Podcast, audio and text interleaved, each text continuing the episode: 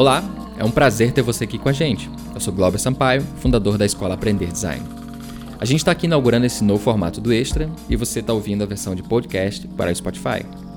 Agora a gente pode continuar trazendo debates sobre temas relevantes com professores e profissionais que a gente admira com muito mais qualidade. No episódio de hoje, o tema abordado é o design além da técnica. A gente contou com a participação dos professores do curso Decodificando Identidades, Carlos Bocai e Julia Guiar, e dos convidados especiais Leandro Assis, mais conhecido como Leba Assis, e Raquel Dente, designer, ilustradora e diretora de arte. Esse episódio ele foi gravado exclusivamente para os alunos do curso e estreou em nosso canal no YouTube no dia 10 de março de 2021. Você pode ir lá no nosso canal, se inscrever, assistir a esse episódio e outros disponíveis. Espero que curta o papo.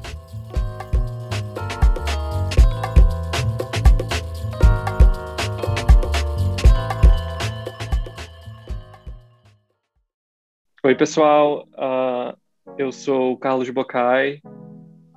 Estou uh, aqui com a Júlia Aguiar. Nós somos professores do curso Decodificando Identidades no Aprender Design. Sim, a gente tem, a gente leciona esse curso muito com uma, uma premissa de que o mundo de hoje está muito centrado de imagens, então elas são criadas, são compartilhadas, distribuídas em muito pouco tempo. E apesar da gente estar em contato com essas marcas o tempo todo, né, qual, quais são as marcas que de fato têm algum tem algum efeito sobre nós, sabe? Quais são as marcas que causam algum impacto sobre nós? Então, o curso é Decodificando a Identidade justamente para entender o que está por trás desse processo é, que vai além da técnica, né? E esse é o assunto do, da nossa conversa de hoje com a Raquel e o Leandro, é, são os nossos convidados. Né? O Leandro, ele é designer e letterer é, independente, a Raquel, atualmente, ela trabalha como designer na Nike. Então, oi, pessoal, obrigada por estarem aqui. É, então, se vocês quiserem se apresentar rapidamente. Olá, gente, tudo bom? Muito obrigado pelo convite. É, acho que vai ser muito, vai ser um papo muito interessante. E para quem não me conhece, eu sou Leandro Assis. Eu sou, como a Julia falou, eu trabalho com lettering e sou designer também. É, sou aqui do Rio de Janeiro. Tenho 29 anos e é isso. Vamos lá. Oi, eu sou a Raquel. Eu moro em Portland, em Oregon. Trabalho na Nike e eu sou designer, ilustradora, diretora de arte. Isso aí. Também tenho 29 anos. É, obrigado, pessoal, pelo, por ter aceitado o convite. É, o Leandro, inclusive, ele foi nosso convidado especial na última turma do curso. É, o curso ele sempre se conclui com uma atividade final e a gente convida é, alguém, alguma pessoa da indústria para participar e para contribuir com comentários e feedbacks para os alunos. E eu acho que a gente podia começar é, perguntando para o Leandro como é que foi essa experiência, né? Como que ele, como que ele se sentiu e como que foi é, é, essa experiência de ter participado e assistido é, aos trabalhos finais do, do curso. Então, ah, eu amei participar, achei, achei muito chique ser jurado. Acho que as turmas entregaram trabalhos excelentes, assim, e acho que o desafio é, principal para mim, acho que de fazer um sistema para playlists, além de ser algo é, muito atual, assim, acredito que seja um exercício ótimo onde você pode e deu para ver isso nas, nas turmas assim você pode abordar diversas áreas numa mesma numa mesma demanda.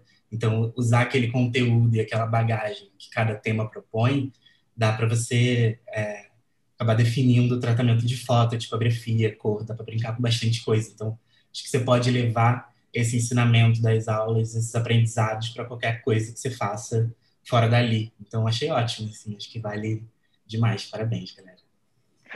É, acho que é legal mencionar que, como o Leandro falou, essa atividade final, é, ela tem, tem sido, né, a gente já está na terceira turma do curso, inclusive, é, inscrições abertas, é, ela começa na, na, em, no dia 6 de março, mas nessa aula final, é, a atividade final é desenvolver a identidade visual de, uma play, de um sistema de playlists, e a gente acha que essa interação do design com a música é muito interessante, e, e também o, do design para essas opções mais digitais e que estão dentro é, do universo de todo mundo é, é, um exercício muito válido e contemporâneo, né? E foi, foi incrível ter você como convidado, Leandro. E acho que o, o tema de, do, desse extra, a gente resolveu falar um pouco sobre o design além da técnica e isso, de certa maneira, conecta bastante com a nossa abordagem é, ao longo do, do curso, porque, como a Júlia falou, a gente não tem o objetivo de ensinar software, ensinar programa, é, ou então entrar em detalhes muito específicos é, e técnicos, é muito mais sobre uma questão de pensamento, de análise, de processo. É... é muito de treinamento do olhar também, de exercitar esse, é, essa capacidade de, de questionar as coisas como elas são e por que algumas coisas dão certo e outras não, sabe? E aplicar isso no universo do seu projeto, né? no contexto do seu todo projeto é, é, é único.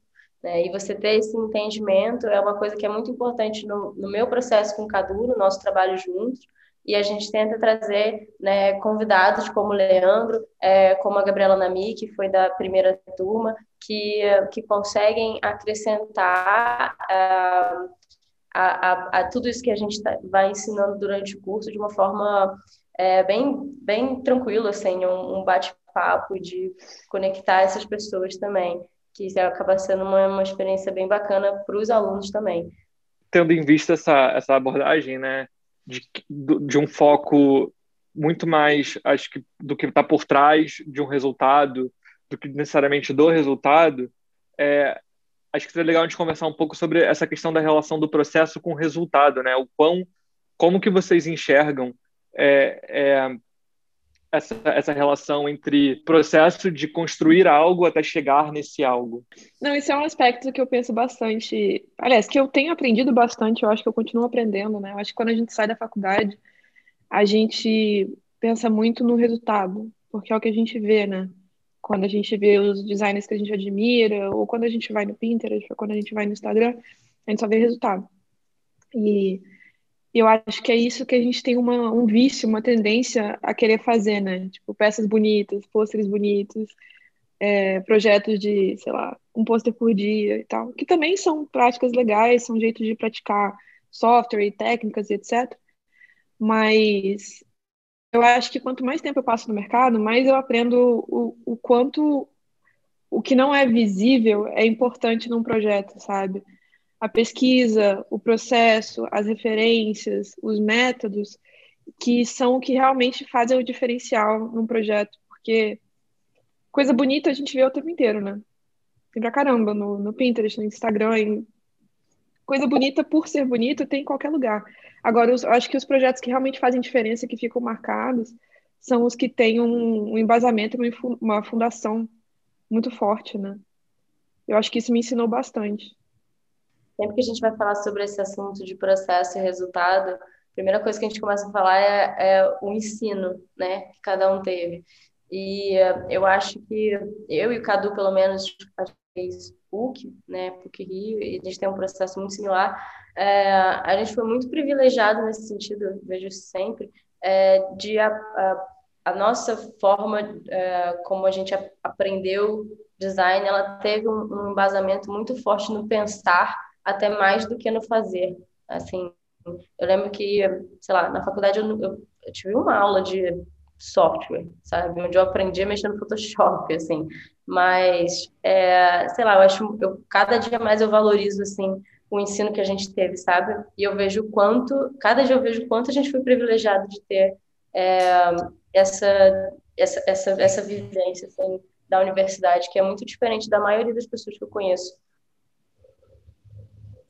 Sim, é, é, muito, é muito doido pensar nisso também, porque eu, eu, eu fiz SPM aqui no Rio e lá a gente tem aula de software, é um pouco diferente, acho que da PUC. É, e eu tinha uma coisa, já eu, eu tive um, um, contato com design antes de, de, de ir para a faculdade, então é, eu sempre visualizava os projetos de design com base nas coisas que eu já estava vendo, assim. Então, eu acho que eu pulei muitas etapas de processo e acho que eu fui aprendendo na marra que isso era importante, sabe? É, então foi uma coisa que até eu fui meio que é, contra, assim, algumas coisas que a faculdade é, meio que falava para a gente fazer para entregar aquilo, porque eu já queria visualizar alguma coisa é, no design, assim, por ter já esse envolvimento antes de entrar ali. Então, acho que foi depois que eu fui trabalhando em alguns lugares, entendendo é, a necessidade de ter esse processo e que e me divertir fazendo aquilo também, não focando tanto no, no resultado final, acho que me, me preparou para isso, assim, para esse processo, porque eu acabava muito é, triste quando alguma coisa, tipo, é, eu entregava alguma coisa que não era muito bem aquilo que eu tinha estabelecido antes do projeto. Então, acho que isso é, é devido muito a esse processo, né? Porque acho que se você fica focando muito no final, você acaba meio que é, enfraquecendo mesmo seu, todo o seu processo na, na hora de fazer aquilo.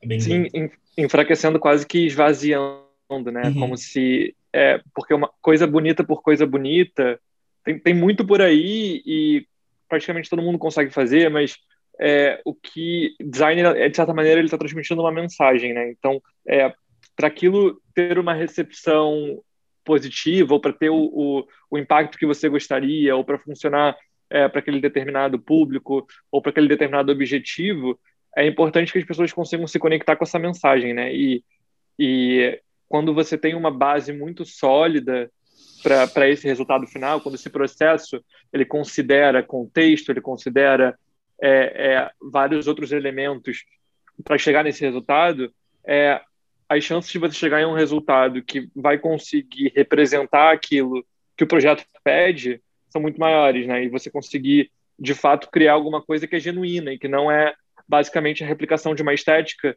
que talvez de cara é agradável ao olho, mas que quando você é, é, se aprofunda um pouco mais, é, é, aquilo acaba se esvaziando, né? aquilo acaba ficando sem significado. E, é, e acho que é interessante entender essa relação do, de que o resultado ele nada mais é do que um reflexo de todo esse processo da pesquisa, do contexto e de todas essas etapas que você passou para chegar ali. Então, quando a gente fala de design além da técnica, né, de, além da execução técnica, é porque só a execução técnica ela não é suficiente para que aquilo é, é, conquiste um lugar no mundo, né? É, eu acho que tem uma, uma outra uma outra coisa muito interessante sobre o resultado, ele ser um reflexo do processo, mas o, eu acho que existe também os casos onde você tem um processo incrível e o resultado não reflete esse processo, né? Então isso isso é muito, pode ser muito frustrante. É, e, e também é muito interessante pensar nesse, por esse lado, porque quando a gente fala sobre design além da técnica, não é que a técnica não seja tão importante quanto, né?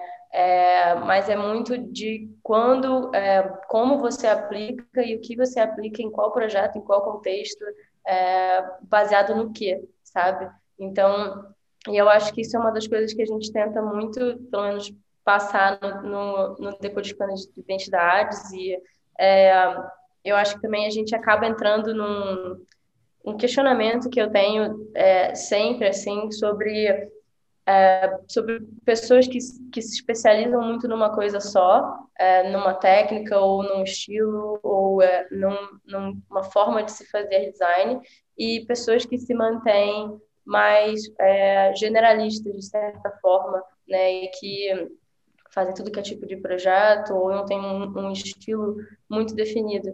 E é muito interessante estar com é, o Leandro aqui hoje e a Raquel também, porque eu acho, né, na minha visão, eles são, são duas pessoas. O Leandro que é, tem um estilo muito próprio e está crescendo muito com base nisso. Tem, tem, um monte de cliente enorme embaixo do, do braço, sabe?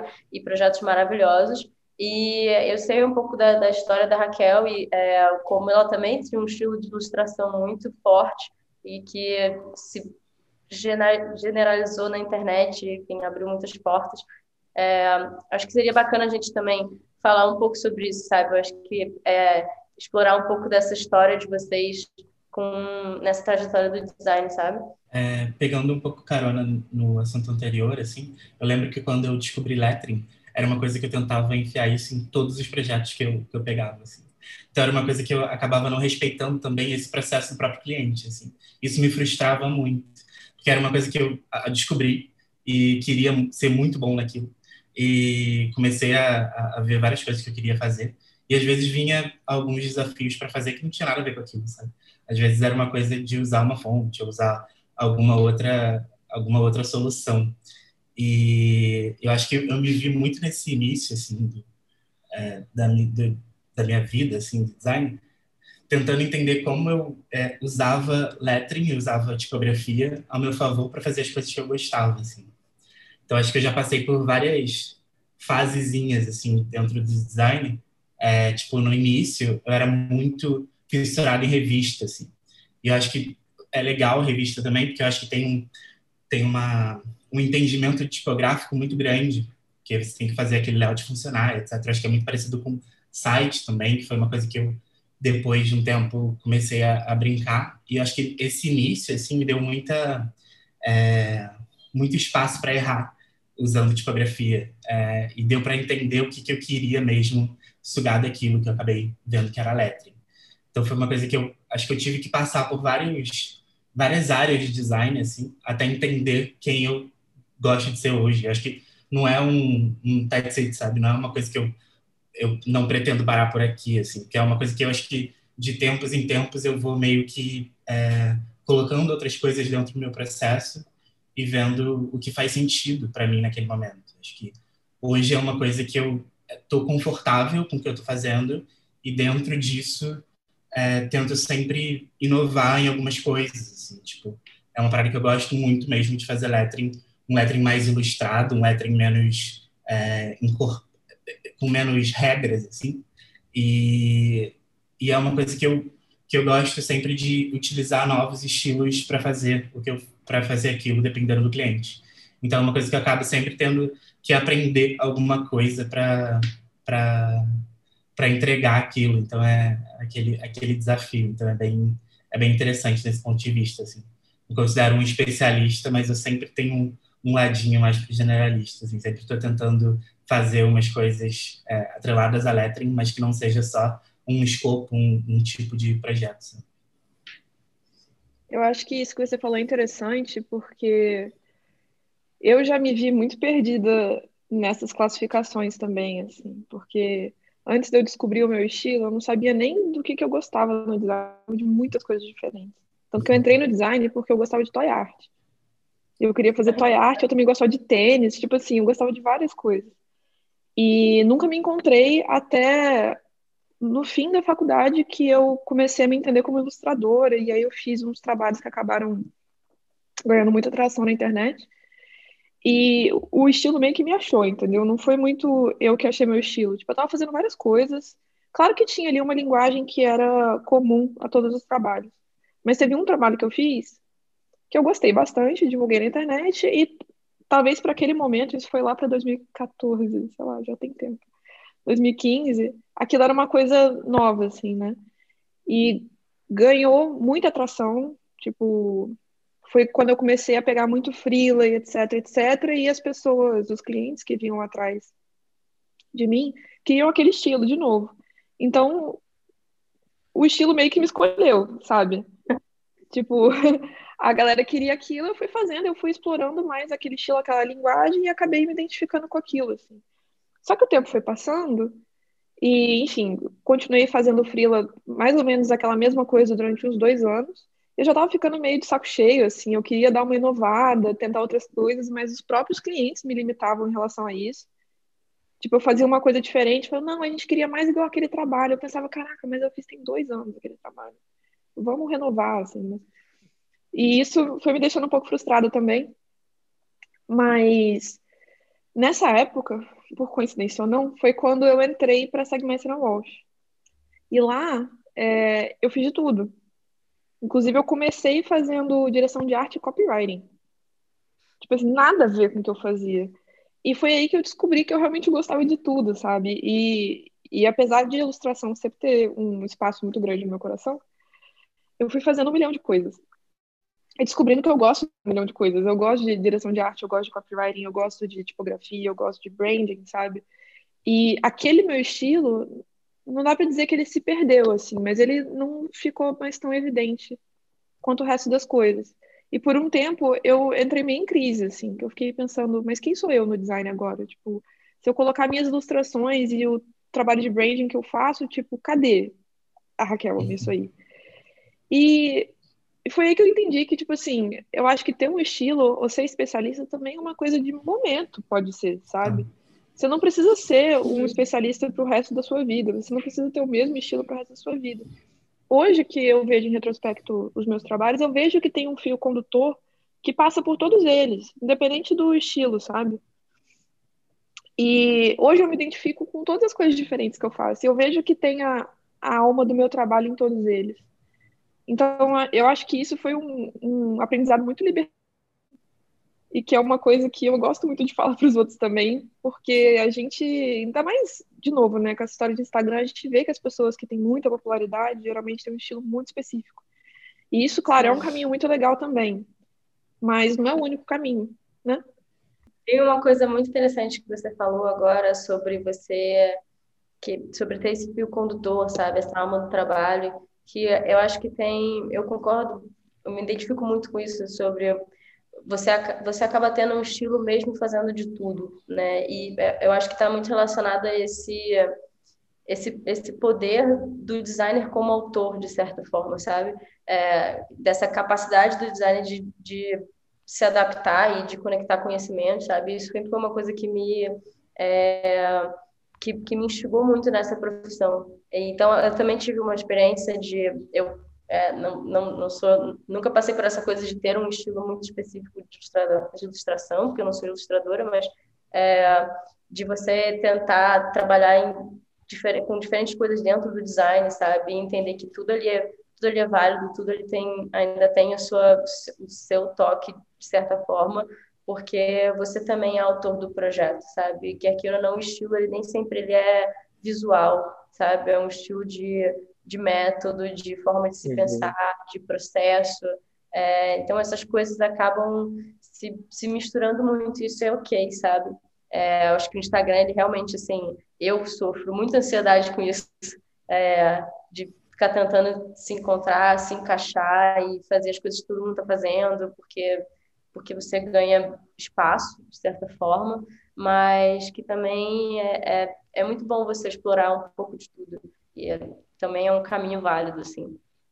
Sim, eu acho que essa ideia de que o estilo, ele não necessariamente ele é uma coisa visual, mas ele pode ser meio que a sua assinatura, ou a forma como você faz as coisas, é muito interessante, porque, é, de certa maneira, é o seu diferencial, né? É a forma como você encara um projeto, é a forma como você é, é, toma decisões, é, é, o seu método, ou então pode ser a forma como você executa. São várias maneiras, mas no momento que você meio que chega e entende qual é, o, qual é a sua assinatura, ou como que isso está se construindo, ou o que você curte fazer, ou como você costuma abordar um projeto. Eu acho que é, é, isso acaba te, te moldando como designer, né? De certa maneira, você vai entendendo, tá, eu não preciso fazer só esse tipo de projeto, ou só é, esse tipo de estilo visual, mas talvez tenha alguma coisa aqui que, mesmo projetos muito diferentes, sei lá, um, é, uma ilustração, ou um, um branding completo, ou um site, tipo, você conseguir encontrar similaridades e entender, ah, isso foi feito por essa pessoa. Então, é, é, você consegue entender por detalhes e é, mais ou menos a, a pessoa deixou a assinatura dela ali, né? Eu essa, essa conversa sobre sobre estilo, né? Ela tem é, teve uma fala da, da Gabriela Nami que ela fala sempre que é, é sobre a tentativa de outras pessoas de tentar replicar um estilo muito específico de alguém, está é, tá sempre fadado ao fracasso, assim.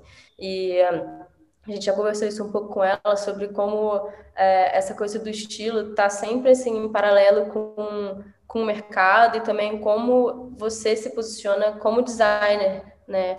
É, e eu acho que isso tem muito a ver com tanto decisões dentro enfim, do que você está afim de fazer, mas também um pouco sobre a sua trajetória, né? Como a Raquel contou, enfim, ela experimentou um pouco de tudo. É, o Lê também já experimentou um pouco de tudo e foi para um outro lado, né? E hum, eu acho que a gente falar sobre um pouquinho sobre isso é, é pode ser legal para a galera que vai estar tá assistindo, que eu acho que isso é uma questão que muita gente, principalmente pessoas mais novas, é, entram nesse buraco da minhoca de questionamentos sobre para onde eu vou, o que, que eu faço, será que eu devia estar fazendo isso, já que eu devia estar fazendo aquilo.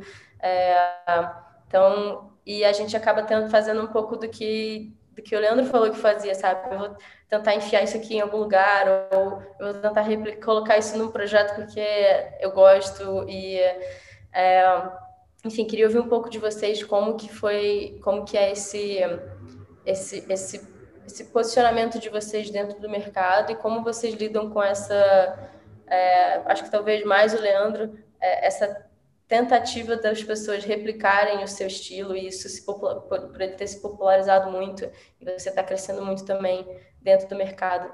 É, como que está sendo isso?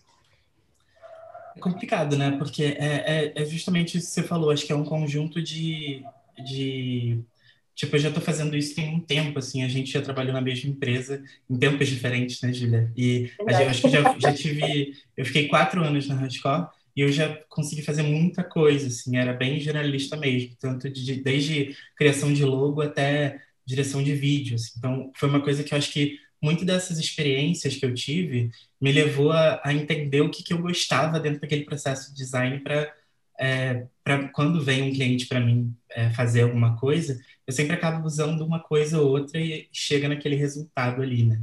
Eu acho que foi muito o meu processo de entendimento de opa, tem um estilo, foi muito parecido com a, com a, com a Raquel, porque acho que no início, assim, era uma coisa que eu estava realmente é, saindo, eu tinha um estúdio de design antes, eu saí desse estúdio de design porque eu tava, não estava fazer as coisas que eu queria fazer.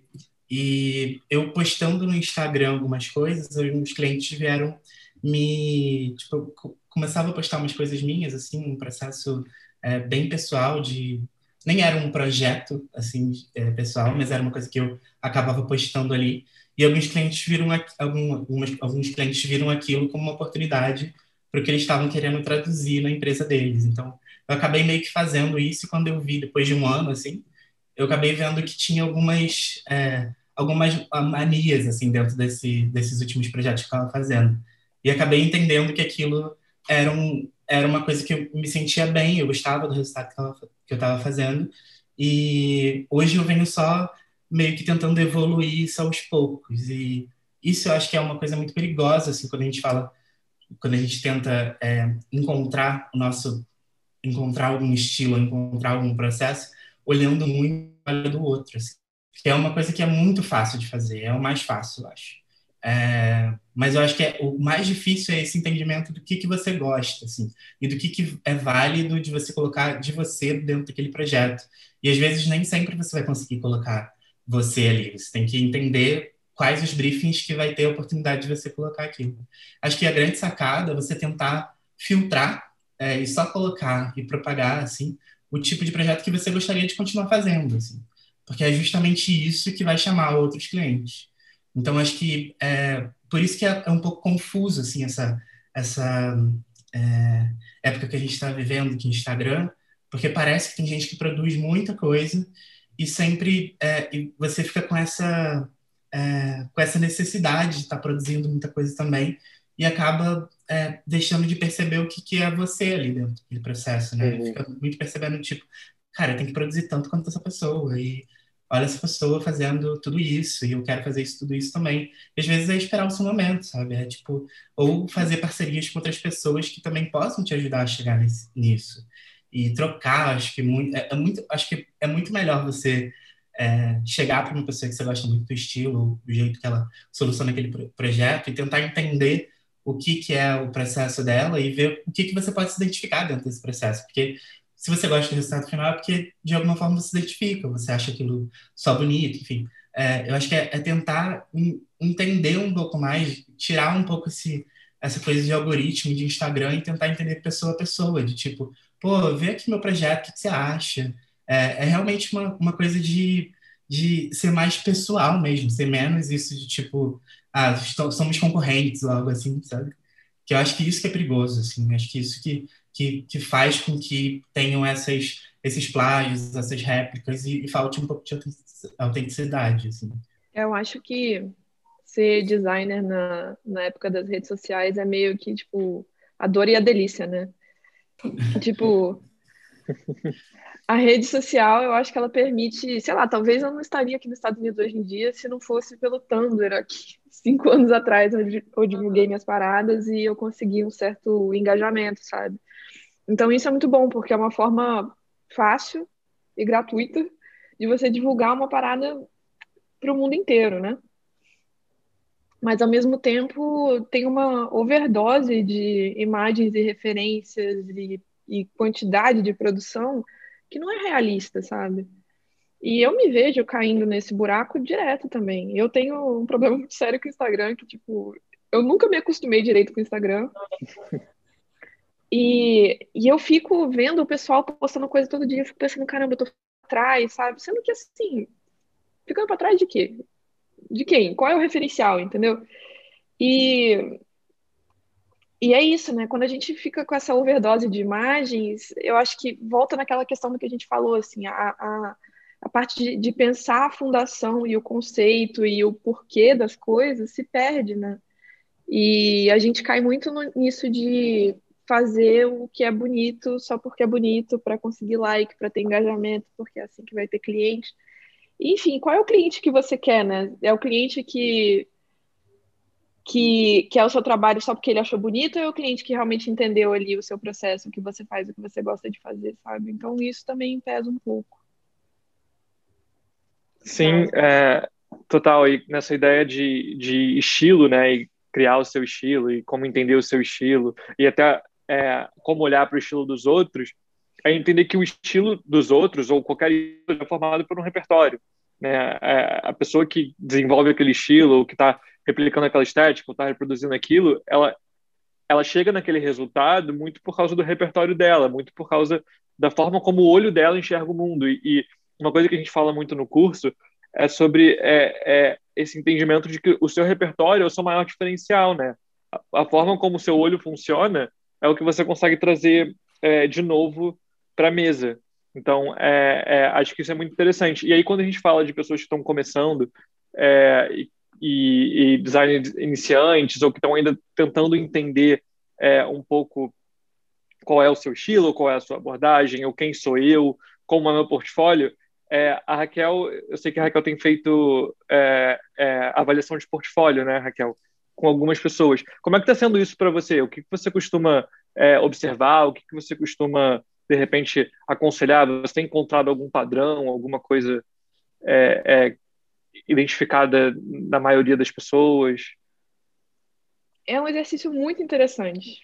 É uma coisa que dá um pouco de trabalho, assim, e eu faço pro bono, só porque eu gosto mesmo, mas porque me ensina muita coisa também sobre a nova geração de pessoas que estão entrando no mercado, ou pessoas até que são mais velhas que eu, enfim, eu gosto muito de entender como está essa bolha do design, assim. E eu vejo muita gente caindo exatamente no, nisso que a gente falou de cair em modas e estéticas que estão muito batidas já, assim. E eu entendo essa tentação, sabe? Você vê todo mundo fazendo isso, você quer mostrar que você também entende da, da, das novidades do design, das tendências que você está né, por cima. Então eu vejo muita gente caindo nesse buraco assim de fazer coisas que estão aí na, na, moda, sabe? E é legal também você ver que tem habilidade. E eu vejo muita gente que é novinha, que acabou de se formar e tipo, pô, sabe mexer pra caramba no Illustrator, sabe mexer pra caramba no Photoshop. E eu acho isso muito foda, mas como a gente estava falando, isso não é tudo, né? Então, uma tecla que eu bato muito é isso de tomar cuidado com essas modas, assim. Porque tem muita gente fazendo isso já. E, e para ser bem sincera, assim, toda vez que eu faço uma avaliação de portfólio, eu tento pensar como se eu fosse uma empregadora, assim. Se eu tivesse o meu estúdio e eu estivesse olhando o portfólio dessa pessoa, o que, que eu ia pensar, né? Eu levo isso para a pessoa também, assim. E, para ser bem sincera, quando eu vejo um portfólio que a pessoa só está seguindo várias tendências, me dá um desânimo. Sabe? Eu já presto menos atenção do que uma pessoa que talvez não esteja seguindo essas tendências, talvez não seja tão forte na, na questão do que é atual ou não, mas que tem esse entendimento de processo, sabe? Porque é isso, assim, eu penso que se tiver estúdio, eu gostaria de contratar alguém que, que sabe pensar o processo, sabe pensar é, a fundação, sabe pensar a construção daquela narrativa do projeto, sabe? Porque moda por moda é só você abrir o Pinterest e, e ver o que está acontecendo. Então eu acho que isso, assim, eu, eu entendo essa tentação das pessoas caírem nisso, ainda mais com pandemia, que a gente só está com celular e computador o dia inteiro. Então você vai ficar vendo aquelas coisas ali na sua cara o tempo todo e é normal que você queira reproduzir, sabe? Mas eu acho que, que é uma coisa que eu falo muito para as pessoas, é tentar puxar, assim, essa questão mesmo do qual é o seu repertório, o que, que você gosta de fazer, o que, que você quer representar no seu trabalho. Só abrindo um parênteses, umas semanas atrás eu fiz um, um workshop de uma ilustradora que eu amo. O nome dela é Gina Espinosa. E ela estava contando um pouquinho do trabalho dela e como ela chegou no estilo dela. E ela fez um diagrama das referências dela.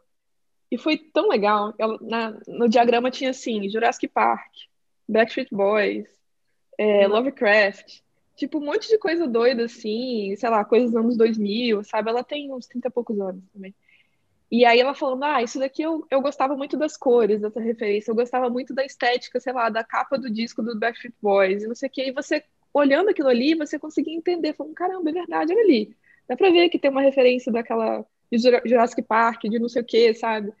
E, e eu achei, achei isso mágico, e eu fiquei pensando, até depois desse workshop, eu sentei e fiz o meu, o meu organograma, sabe, de referências. E eu acho que é um exercício muito interessante para todo mundo fazer, mesmo quem já tem o seu estilo, quem já se entende como designer. Eu acho que é um exercício muito legal.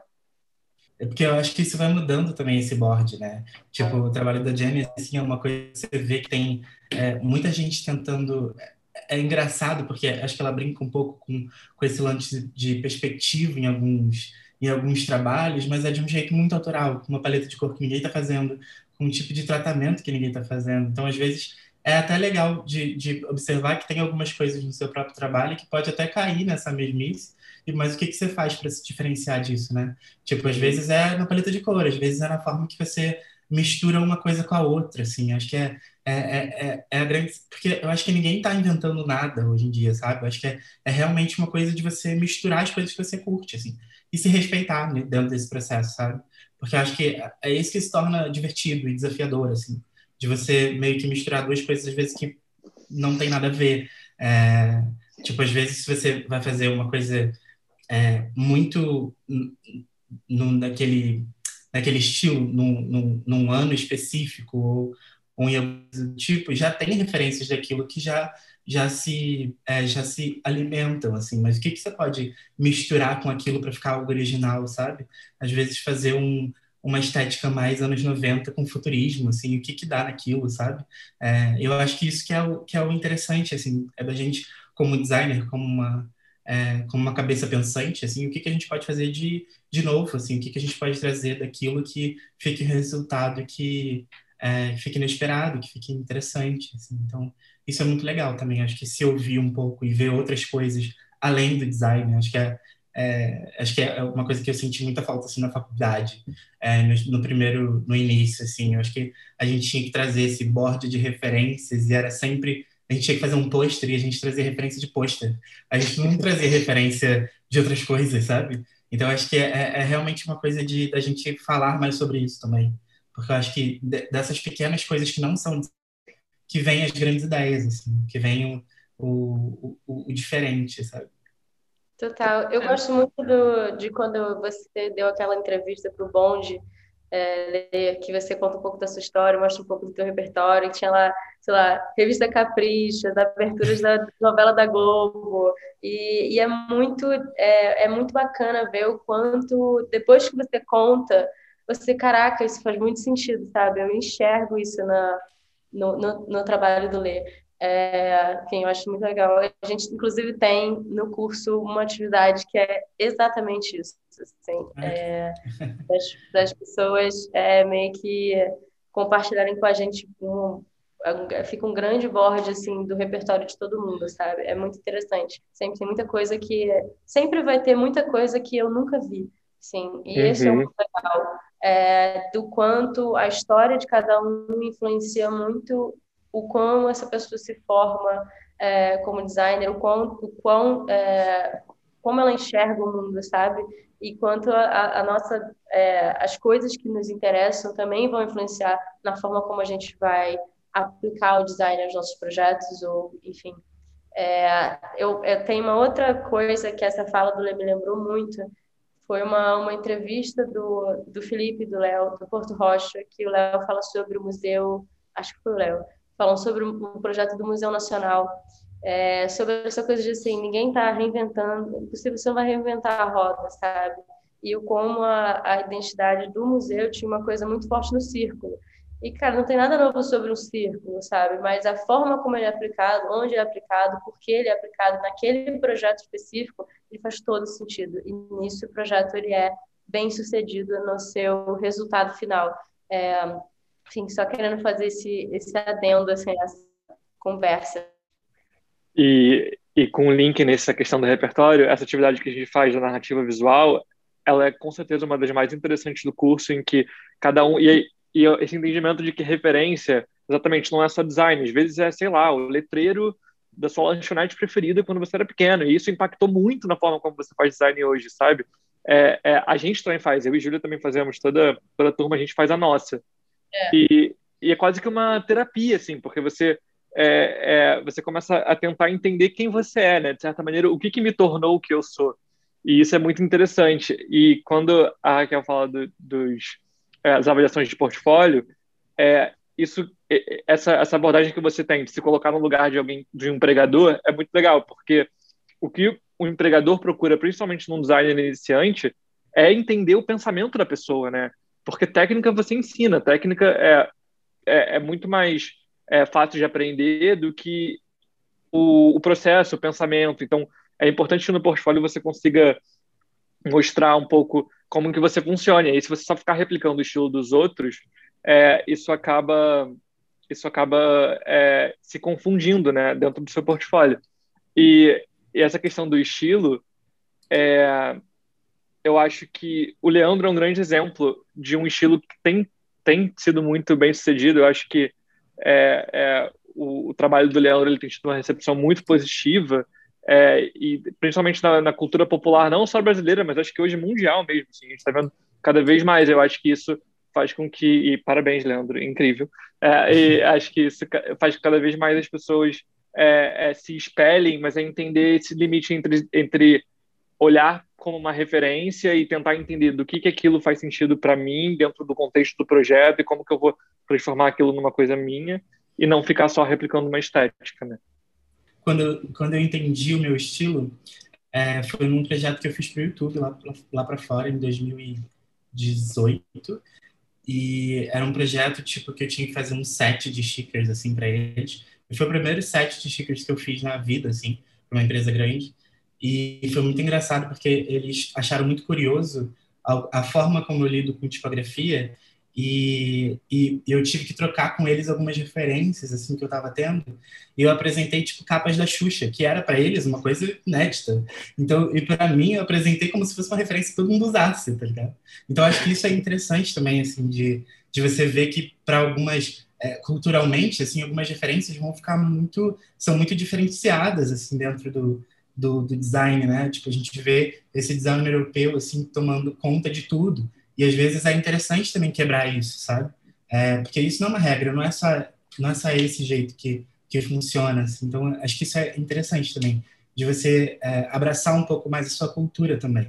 É, e a forma como você é, assim, acho que dentro de alguns movimentos, de alguns movimentos que você pertence, assim. Eu, por exemplo, uso muita referência de coisas que eu leio sobre cultura negra, sobre, sobre pautas LGBTs, assim. Então, é uma coisa realmente de você tentar colocar dentro do seu processo coisas que fazem você você, assim, que acho que isso vai vai fazendo o seu trabalho ser mais prazeroso, assim, quando você vê o todo, sabe? Exatamente isso que eu ia falar. Você. Ah, nada a ver. Leu fala de novo, fala de novo. Não, então, isso foi outra coisa que eu lembrei do meu processo de, de fazer review de portfólio, é que eu vejo muita gente puxando esses estilos que estão famosos na Europa, aqui nos Estados Unidos, né? E o diferencial? É porque eu acho que as pessoas talvez pensam num, numa bolha muito pequena, assim. Como é que eu posso me diferenciar do pessoal da minha turma da faculdade, por exemplo? Aí eu tenho essas referências da Europa, sei lá. Quando que, na verdade, no, no universo do design, o, as nossas referências como brasileiros, como pessoas que nasceram em lugares diferentes e conviveram com coisas diferentes, tiveram experiências diferentes do pessoal daqui dos Estados Unidos, da, da Europa, isso é muito mais valioso, né? É, quando eu trabalhei na Segmester Walsh, né, Walsh, e o Carlos também sabe disso, lá tem muito imigrante. E isso era uma grande parte do porquê o trabalho era tão rico. Uhum. Porque a gente tinha, tinha pessoas lá do Brasil, da Índia, da Coreia, da China, do, de vários lugares, e cada pessoa trazia uma referência, trazia uma linguagem que era dela. E é, isso é o grande diferencial, sabe? E sei lá, na Nike também, as pessoas querem ouvir minha opinião, não só porque por causa das minhas habilidades no design, mas porque eu sou brasileira, da, do ponto de vista totalmente diferente do que eles têm, sabe?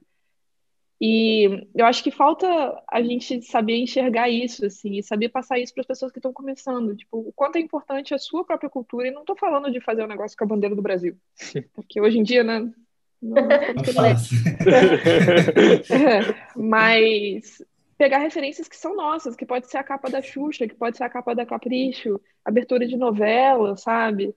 Sei lá, o letreiro lá da loja de sorvete da cidade que você nasceu, entendeu? Essas coisas todas estão no nosso DNA e é isso que vai fazer diferença. E é por isso que, sei lá, o Leandro está fazendo tanto sucesso também. É uma coisa nova para eles. Talvez para a gente aqui do Brasil a gente já tenha visto parte dessa referência em algum uhum. lugar, mas para o pessoal do YouTube, etc., é totalmente novo. E esse é o grande diferencial, e é isso que a gente tem que saber enxergar. Não só enxergar, mas, mas dar valor também, né? É, eu acho que também tá, isso fala muito sobre você reconhecer a sua própria história e dar, é, né, é, reconhecê-la não só é, enfim, como pessoa, mas no, no, no, seu profissional também, sabe? E eu vejo, assim, cada vez mais, tipo, cada ano que passa, eu, eu, eu enxergo como um privilégio ter nascido como designer no Brasil, sabe? Porque eu acho que, é, e principalmente agora, assim, com a pandemia, né, as, essas estruturas de trabalho mudaram muito. E acho que isso é até um assunto que a gente pode falar aqui que é interessante, mas é, eu, para mim, mudou muito a minha vida porque eu consegui abrir eu abri para o mercado internacional, sabe? Eu vejo o quanto é, o fato de eu ter nascido no Brasil, de eu entender as diferentes culturas que existem no Brasil e, e, e ter é, a mistura que o Brasil me proporciona, ele, ele me dá um ar mais empático sobre as coisas e o quanto isso é, está refletido no meu processo e eu não sabia, sabe? E o, e o quanto isso é bom para mim, sabe? O quanto, isso vira um, um, diferencial em muitos lugares, assim. É, então, cada vez, cada ano que passa, eu, eu, eu valorizo mais as, as minhas origens, assim.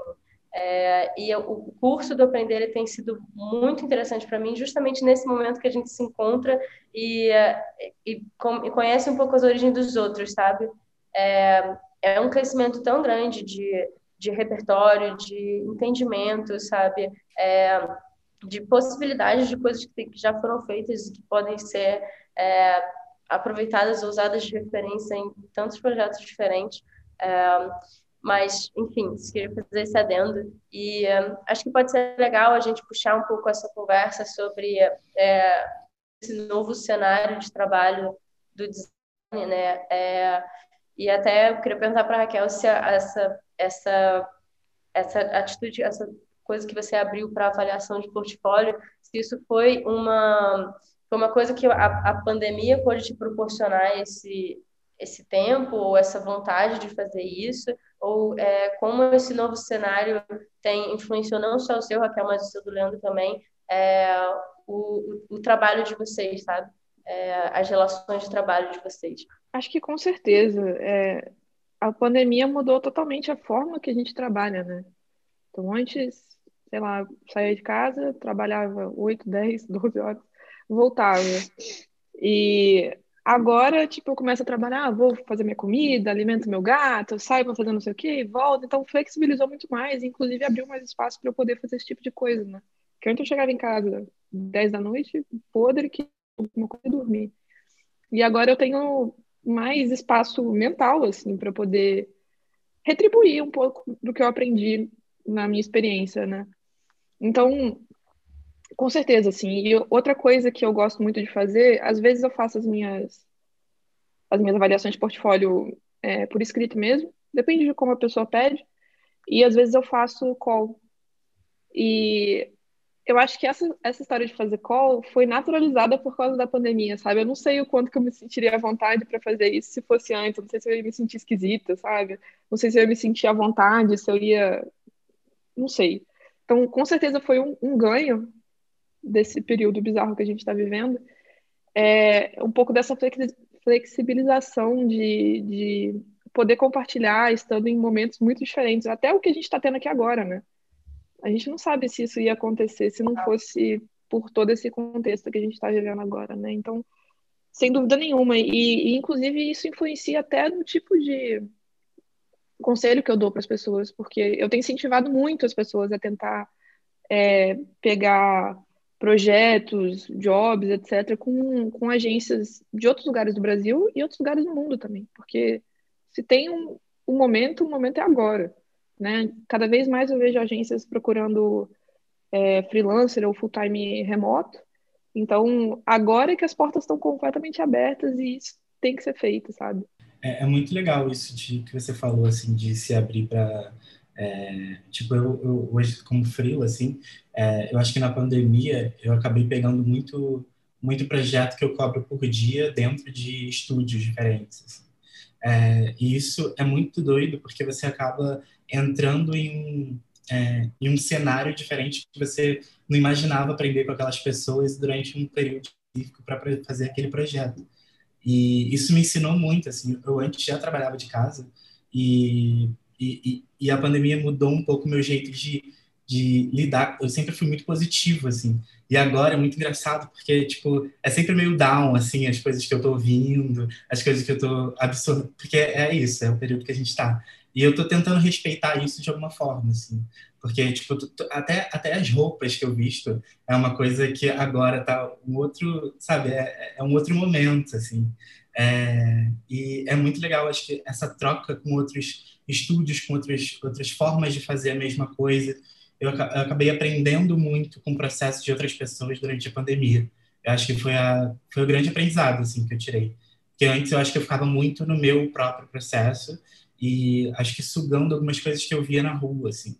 E agora que não tem mais rua, acho que é aprender com é, aprender com outras pessoas, assim, que qual delas, etc. Então acho que para mim isso mudou bastante, assim. Eu espero só continuar fazendo isso, só que com a possibilidade de sair um pouquinho de casa no futuro.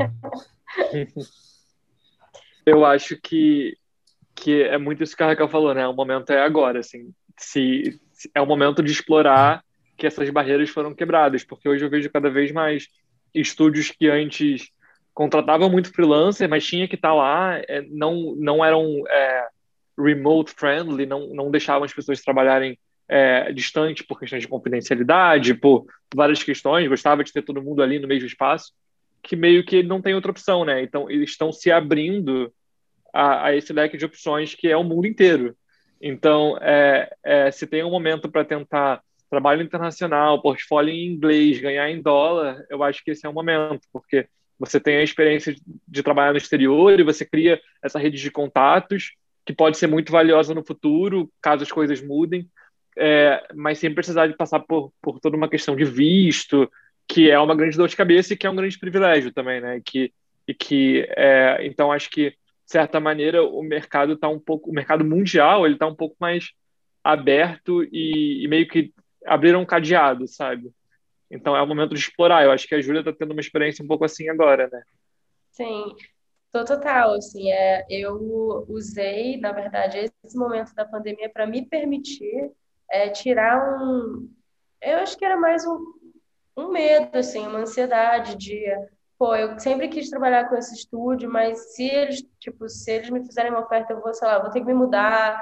É, pô, tem é, tinham várias coisas acontecendo na minha vida, então já me, eu já me colocava várias barreiras para nem sequer tentar entrar em contato com essas pessoas, porque eu já sabia que seria muito difícil é, acontecer alguma coisa, mesmo que seja se eles, sei lá, gostassem do meu trabalho, sabe? Então, acho que esse esse cenário, né, esse da, da, da pandemia, por pior que ele seja, né, eu tentei é, enxergar as oportunidades que eu tinha dentro dele. Então, é, eu, eu, fiquei dois anos trabalhando na Hardcore, onde o Lê também trabalhou, e eu ainda faço coisas para lá, mas eu, sei lá, me permiti aproveitar uma oportunidade de trabalhar na Walsh, que eu trabalhei com com a, o Cadu tinha saído, mas a Raquel a gente ficou um tempo juntos lá é, e que foi incrível e eu tô lá ainda é, e tem sido uma experiência muito bacana e que coloca muitas coisas em pauta para mim também sobre sobre coisas que eu gosto, sobre é, um, uma forma de enxergar o mercado lá de fora, sabe? De como as pessoas trabalham lá fora e que coloca muita coisa em pauta para mim sobre o meu processo de trabalho. Eu valorizo o meu processo. É, então, tem sido uma experiência que é muito bacana para mim. Abrir portas para outros escritórios que eu gostava na Europa, é, nem que seja para frila, enfim, me permitir experimentar coisas que eu já tinha vontade de fazer e não tinha coragem para botar a cara a tapa sabe? Sim. Então, é muito isso que a, que a, que a Raquel falou e, eu, e que eu me inspiro muito também no, na, na, história do Cadu mesmo, sabe? Ele sempre me deu esses ganchos, é, correu atrás das coisas dele. Então, é, eu, eu acho que é o melhor momento para fazer isso, porque muitos escritórios tiveram que se reinventar também é, e, ente, entender é, como, como trabalhar com pessoas que não estão não estão no mesmo ambiente que eu e nunca vão, talvez nunca vão estar, sabe? E quantos quantos talentos se deixava passar por causa dessas barreiras geográficas, sabe? É, então eu sinto que se isso for se manter por mais tempo, eu acho que a gente vai ver muitos projetos mais interessantes saindo de muitos escritórios, sabe? É, enfim, estou animada para ver esse, esse futuro do design pandemia. É, Sim, e, e, e, como a Júlia falou, acho que quanto mais experiências você tem fora do Brasil como designer, mais você valoriza o seu processo, é, é, a sua história, o seu, o seu repertório, enfim, tudo que você, tudo que te define, né, e tudo, tudo que a gente consegue identificar dentro desse contexto do design brasileiro, quanto mais você você pratica isso fora, mais você valoriza, mais orgulho você tem de ser brasileiro. Quanto mais você encontra brasileiros dentro desses contextos, você vê como que sim existe um diferencial e como que sim isso é valorizado. E, e, e, e estamos aí, né? O Leandro está fazendo projeto para vários lugares do mundo, a Júlia agora está fazendo projeto para Estados Unidos, Europa, Brasil. É, é, eu e Raquel já estamos aqui é, em Portland, eu estou em Nova York há um tempo e eu acho que a gente, a gente já trabalhou juntos e eu acho que a gente consegue identificar sempre é, é, essa valorização mesmo dos outros para o brasileiro, né? De identificar no brasileiro um diferencial e, e, e, ficar meio que impressionado, assim. A gente, a gente vê bastante isso. É, eu acho que se eu tivesse um conselho para dar, assim, seria não ter medo, porque eu acho que os brasileiros não estão nem um pouco atrás da grande maioria dos americanos e de outras pessoas de outros países com quem eu já trabalhei aqui. Eu já trabalhei com muita gente, mas assim, gente, não, eu não, não consigo explicar, não tem comparação. O brasileiro costuma ser muito melhor. Eu acho que é porque a gente tá acostumado a tirar é, leite de pedra, é assim que fala? Ou é água de pedra? Leite de pedra? Leite de pedra. Não sei mais falar português. tá acostumado a tirar leite de pedra e, tipo, pô, de, lá, eu estudei na UNB, assim, que foi uma faculdade maravilhosa, mas não tem, a gente não tinha recurso, sabe? A gente não tinha computador. Mas todo mundo se vira para fazer uma coisa com um pouco que tem, entendeu? E eu acho que esse é o, o superpoder do brasileiro, assim. E aí quando a gente vem para um lugar que tem um puta recurso, tem uma puta estrutura, cara, a gente voa. É nítida a diferença. Então, não tenha medo de aplicar e de mandar currículo e mandar portfólio para os lugares, porque o pior que pode acontecer é um não. Entendeu? Então, assim, tem que aproveitar a oportunidade, sem dúvida nenhuma. Sim. E tem, tem um lance do, do inglês também, que eu acho que é uma situação muito de privilégio aqui no Brasil. A gente não tem isso também, mas acho que é uma coisa que achei, acho que até no início, que eu comecei a fazer é, trabalho gringo, eu fiquei nesse pânico, assim, de tipo, cara, será que vai rolar? É, porque tem todo o, a, o seu desenvolvimento para você explicar seu trabalho em inglês. E na maioria das vezes você nem precisa de um call, sabe? Às vezes é só por e-mail.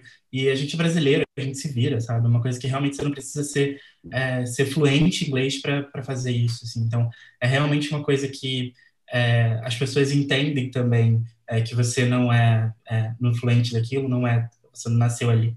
Então, é uma coisa que eu acho que isso não, não precisa ser uma barreira também.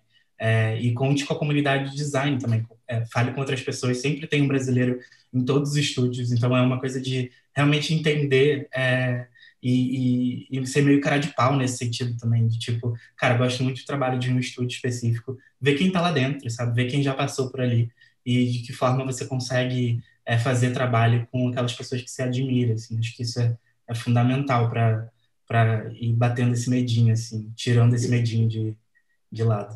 É, gente, eu acho que a gente bateu o nosso tempo. Foi um prazer ter esse papo com vocês. A gente tocou em vários assuntos que são relevantes para muita gente. Da... E, enfim, muito interessante também ouvir a visão de vocês sobre alguns desses assuntos. É... Enfim, é... muito obrigada por todo mundo que participou. É, é isso. As inscrições do Decodificando Identidades estão abertas, é, ainda temos vagas, temos bolsas. É, então, muito obrigada. Obrigado, gente. Sempre gente. bom conversar com, com quem a gente admira e Júlia e eu somos muito fãs de Raquel e Leandro. Então, muito obrigado por terem participado. Eu digo mesmo, eu sou muito fã de todo mundo aqui e eu agradeço demais o convite. Eu acho que essas conversas sempre têm que acontecer e fico muito feliz de poder participar de uma delas. Eu também, eu também. Muito obrigado, gente. Foi ótimo.